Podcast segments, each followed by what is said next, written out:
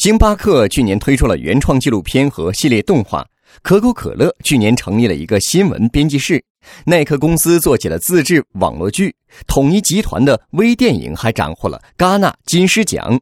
这些卖饮料、卖方便面、卖鞋的公司，怎么就开始做原创内容了呢？其实，以上这些企业的实践都可以用品牌化内容来概括。现在的内容生产和传播越来越碎片化、社交化。对八零后、九零后来说，传统的广告或者强营销模式已经不讨巧了。用内容打动消费者已经成为企业传播的新思维。内容生产不再是媒体的专门职能，同时也是品牌企业必须从事的一项基础工作。那如何进行品牌化内容战略呢？第一，诉诸品牌价值观，潜移默化地传递品牌文化。现在刷脸式广告已经没有办法给消费者洗脑。消费者更希望找到品牌气质和自己的契合点，从而在消费中获取强烈的价值认同感，实现自我满足。企业做的这些原创内容，都是将情感、价值观和生活方式作为诉求，试图把顾客变成粉丝，把品牌变成信仰。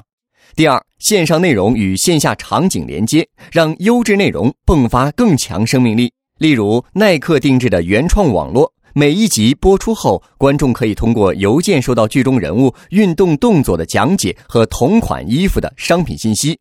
耐克官网同期还组织了女性健身活动，这样线上线下的多平台活动可以建立起品牌的粉丝社群，也让用户在实体参与式的场景体验中再次加深对品牌价值的认识。第三点是内容产品的商业化运作。通过售卖版权、内容分红、票房收益、内容付费等方式，将优质内容直接变现。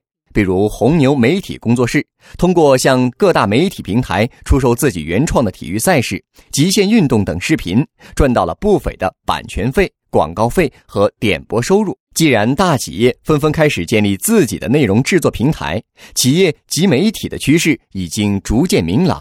那么，这一现象会给现有的内容生产格局带来什么影响呢？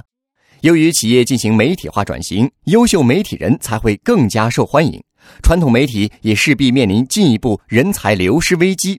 另外，内容产业的其他上下游玩家，比如广告创意公司，他们的生存空间将不断受到挤压，传统的营销方式迫切需要转型。这对广告业来说是危机，也是转机。获取更多创业干货，请关注微信公众号“野马创社”。